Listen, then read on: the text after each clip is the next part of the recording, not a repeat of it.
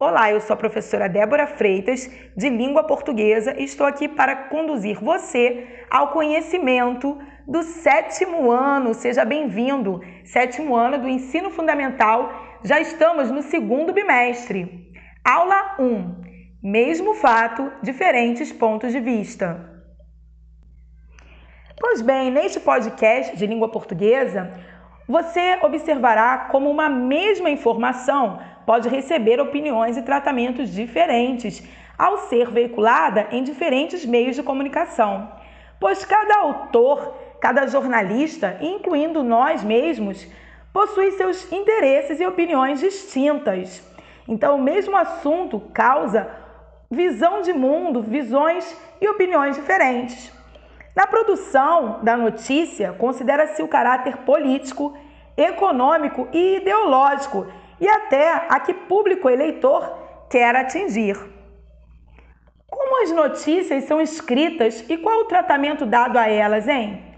Por que algumas notícias, nem tão relevantes assim na sociedade, ganham maior destaque? É sobre isso que nós iremos refletir na aula de hoje. Costuma-se acreditar que os relatos produzidos pelos jornalistas, que são transferidos de acontecimentos reais, sejam desprovidos de opinião, uh, portanto, imparciais, que é o que deveria ser, uh, e desprovidos de uma visão única e pessoal do jornalista, e que retratam fiel, fielmente o que de fato aconteceu, a notícia tal como é. E o leitor pode confiar no que lê.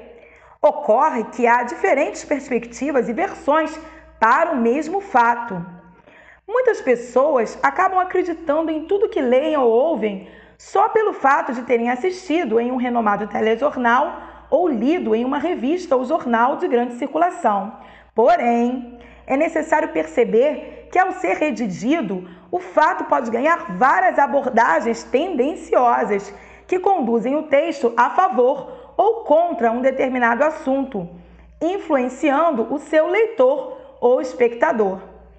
Fique esperto quando ouvir ou ler notícias na internet, no rádio ou TV, pois, na aparência de imparcialidade, deixa escapar o seu posicionamento. E este posicionamento, essa escolha, põe em evidência determinados aspectos a fim de favorecer e preservar a imagem de alguém ou instituição, ou mesmo derrubá-la. Isso chama-se viés e conduz um juízo de valor. Há palavras que conduzem o texto a favor ou contra um assunto, que ajudam a elaborar argumentos a favor ou contrários aos fatos. Palavras e recursos que disfarçam, indicando que o jornalista é imparcial, ou seja, não dá opinião uh, sobre o fato, mas que influenciam, que induzem o público e são carregados de opinião. Ouça alguns. Comparar pessoas e coisas de forma positiva ou negativa.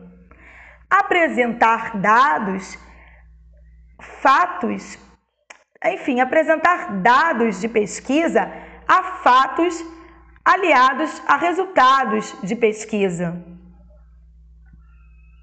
Emprego de adjetivos. Perceba agora, para finalizarmos a aula de hoje, as diferentes posições de duas manchetes publicadas no mesmo dia sobre um mesmo fato. Uh, fato o acontecimento foi o seguinte: CBF oficializa a divisão do título brasileiro de 1987 entre Flamengo e Esporte.